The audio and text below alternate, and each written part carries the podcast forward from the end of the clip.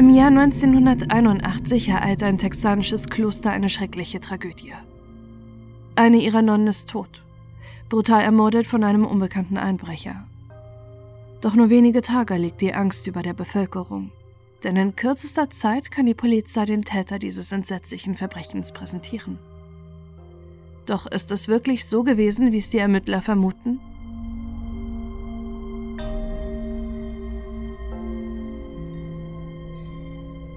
An Halloween im Jahr 1981 ziehen die Kinder durch die Straßen und klingeln mit ihren gruseligen Verkleidungen an den Häusern, um Süßigkeiten von ihren Nachbarn zu bekommen.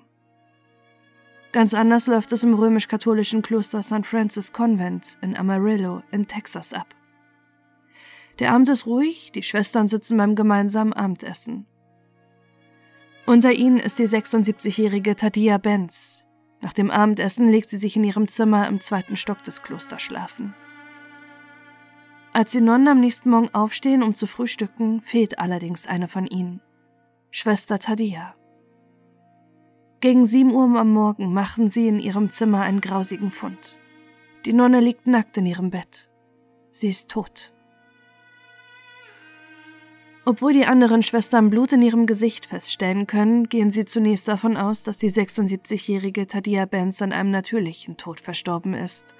Und sie informieren weder die Polizei noch einen Rettungswagen, sondern melden ihren Tod einem Bestattungsunternehmen. Nachdem ihre Leiche bereits vom Bestatter abgeholt wurde, machen die anderen Nonnen im Kloster allerdings eine merkwürdige Entdeckung. Ein Fenster im Kloster ist zerbrochen. War vielleicht jemand in der Nacht eingebrochen unter die Herr Bens Tod ist doch nicht natürlich? Die Nonnen informieren die Polizei, die gegen 9 Uhr eintrifft und sofort die Spuren im Kloster sichert. Unter dem Bett von Schwester Tadia finden sie ihre Nachtwäsche, die sie höchstwahrscheinlich auch in der Nacht des 31. Oktobers getragen hatte und ihr gewaltsam ausgezogen wurde, sowie ein Messer. Am Messergriff werden Fingerabdrücke sichergestellt und auch das eingeschlagene Fenster wird untersucht. Außerdem findet die Polizei vor dem Kloster noch ein Steakmesser. Doch die Ermittlerinnen stehen vor einem weiteren Problem. Die Leiche von Tadia Benz ist bereits vom Bestatter abgeholt. Als die Polizei beim Bestattungsunternehmen ankommt, müssen sie feststellen, dass die Leiche der Nonne bereits gewaschen ist und mit der Einbalsamierung schon begonnen wurde. Dadurch werden viele wichtige Hinweise zunichte gemacht. Die Autopsie ergibt eine Vielzahl unterschiedlicher Verletzungen. Tadia Benz hat Stichwunde in der Brust, Prellung am Kopf und Schleifspuren am Nacken. Außerdem wurde sie vergewaltigt. Der Gerichtsmediziner gibt als Todesursache Strangulation an.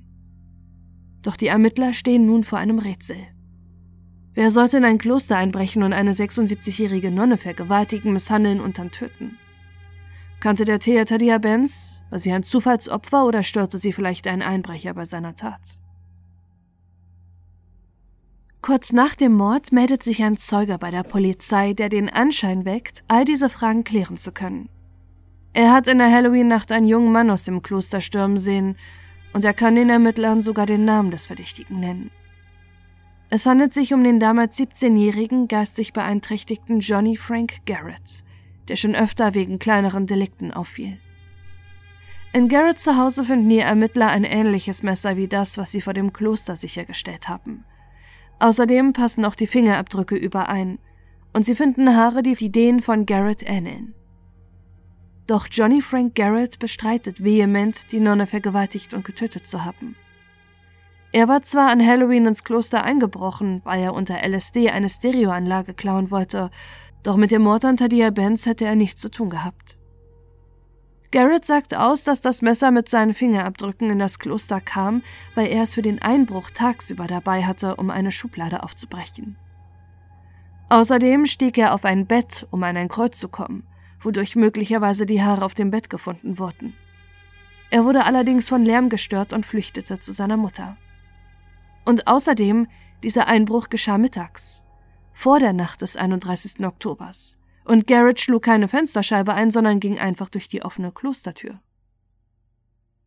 Für die Ermittler klang das allerdings wie eine Ausrede. Für sie reichen die Beweise aus, um Johnny Frank Garrett am 9. November 1981 festzunehmen und ihn in der Öffentlichkeit als brutalen Mörder zu präsentieren. Nach seiner Verhaftung bestätigt sich auch ihre Vermutung, denn Johnny Frank Garrett gesteht. Zumindest sagt das die Polizei. Laut Ermittlern bricht Garrett noch am 9. November 1981 ein und gesteht den Mord an der Nonne. Allerdings nur mündlich, und er weigert sich, das Protokoll der Vernehmung zu unterzeichnen. Das ist zumindest die Version der Polizei. Johnny Frank Garrett beteuert dagegen vor Gericht und während seiner zehnjährigen Haftstrafe jederzeit seine Unschuld. Ein Geständnis von ihm soll es nie gegeben haben. Die Polizei gibt vor Gericht hingegen an, dass Garrett Folgendes ausgesagt hatte. Da war eine Nonne im Bett und sie schrie. Ich bedeckte ihren Mund, damit sie keinen Lärm machen konnte. Ich fing an, sie zu würgen, bis sie ohnmächtig wurde. Ich hatte Sex mit ihr. Ich verließ das Kloster so, wie ich hereinkam. Garrett hingegen bestreitet, dass das alles jemals gesagt zu haben. Bei der Vernehmung legt die Polizei ihm lediglich einen Zettel hin, bei dem sie ihn zwingen, ihn zu unterschreiben, wogegen er sich wehrt. Im Gerichtsprozess gibt es eine weitere Zeugin, die Johnny Frank Garrett stark belastet. Eine der Nonnen des Klosters in Amarillo sagt aus. Sie widerlegt das, was Garrett bei seiner Festnahme sagt. Laut ihr sei es unmöglich gewesen, dass er tagsüber in das Kloster eindringen konnte, da die Tür immer verschlossen sei. Außerdem hätte Tadia Benz niemals ein Kreuz über dem Bett gehabt, wohingegen er sagte, dass er wegen des Kreuzes auf ihr Bett gestiegen sei. Ein Nachbar der Garretts entlastet den jungen Mann zwar und sagt aus, dass er ihn gegen 23 Uhr in der Halloween-Nacht zu Hause gesehen habe. Wiederum ein anderer Nachbar bestätigt im Gericht jedoch, dass er Johnny Frank vor dem Haus einer älteren Dame rumschleichen sah. Garretts Verteidiger ist mit der Situation maßlos überfordert. Vor ihm steht ein 17-Jähriger mit geistiger Beeinträchtigung, dessen Leben von Drogen und Missbrauch bestimmt sind, der aber zu jedem Zeitpunkt seine Unschuld beteuert, obwohl die Beweise gegen ihn sprechen. Johnny Frank Garrett wird schon als Kind vergewaltigt und geschlagen. Mit zehn Jahren kommt er das erste Mal mit Alkohol in Kontakt durch seine eigene Familie. Im Kindesalter werden ihm bereits Farbverdünner und Drogen verabreicht, die seine geistige Entwicklung beeinträchtigen. Mit 17 Jahren steht er nun vor Gericht, ohne dass sein Alter oder seine geistige Verfassung berücksichtigt werden. Doch für die Staatsanwaltschaft scheint der Prozess eindeutig zu sein.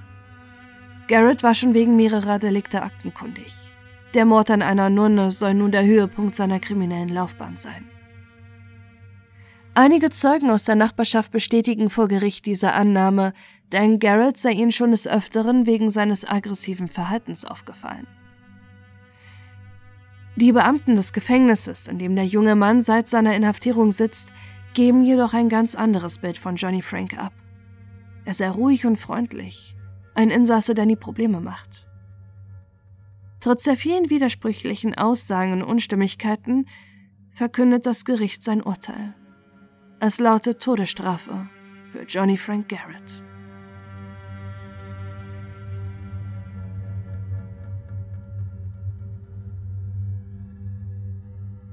Das Urteil sorgt über Jahre für viele Diskussionen.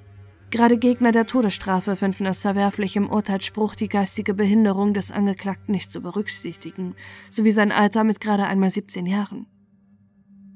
Während der knappen zehn Jahre Haft, die Johnny Frank Garrett bis zu seiner Hinrichtung verbüßen muss, diagnostiziert man ihm eine multiple Persönlichkeitsstörung aufgrund des schweren Missbrauchs im Kindesalter. Sein Anwalt erklärt bei einem öffentlichen Statement lapidar, was sich viele nicht trauen auszusprechen. Ich denke, er ist einfach zu verrückt, um zu töten. Seine Hinrichtung ist auf den 6. Januar 1992 datiert. Doch das führt zu vielen Protesten in der Bevölkerung. Menschenrechtsorganisationen wie Amnesty International und sogar die katholische Kirche schalten sich ein. Erst als Papst Johannes Paul II. sich an den Gouverneur wendet, wird die Hinrichtung eine 30-tägige Frist gegeben. Eine erneute Prüfung des Falls wird jedoch nicht vorgenommen und seine Hinrichtung für den 11. Februar 1992 angesetzt. Als Henkersmahlzeit wünscht sich Johnny Frank Garrett ein Eis.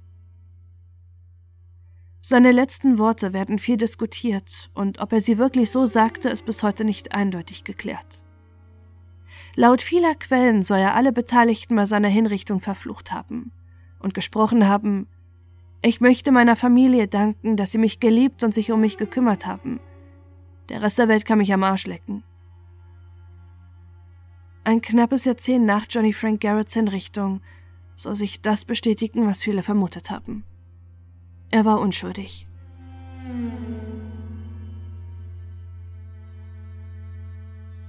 Viele Menschen beschäftigt das Schicksal des Verurteilten auch Jahre später. Einer unter ihnen ist der Anwalt Jesse Quakenbush. Er untersucht im Jahr 2004 den Mord an Tadia Benz und stellt eine erschreckende Gemeinsamkeit mit einem anderen Mord fest. Nur wenige Monate vor der Tötung der Nonne wurde eine 77-jährige Frau aus Amarillo, die nicht weit vom Kloster entfernt lebte, auf dieselbe Weise getötet. Der Berufsverbrecher Leoncio Pérez Rueda wurde wegen dieser Tat verhaftet. Und gab sie auch zu. Ist er vielleicht auch der Mörder von Tadia Benz?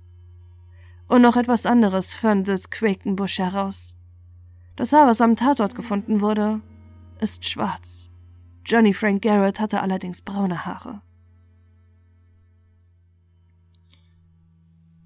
Immer wieder wendet sich der Anwalt an die zuständige Staatsanwaltschaft, dass sie den Fall erneut öffnen sollen.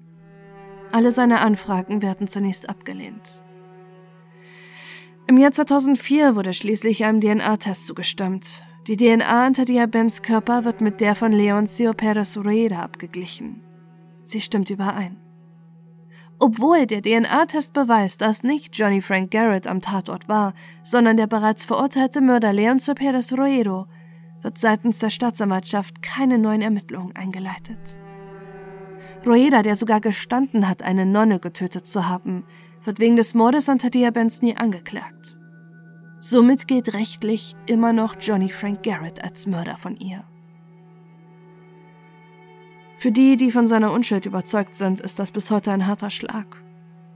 Es wurde nie der Name von Garrett reingewaschen und es gab nie einen Gerichtsprozess, der Klarheit darüber verschafft hätte, dass ein Unschuldiger zum Tode verurteilt wurde. Auch wenn es keine Wiedergutmachung dafür gibt, fordern viele, dass das texanische Gericht zumindest den Fehler einräumt.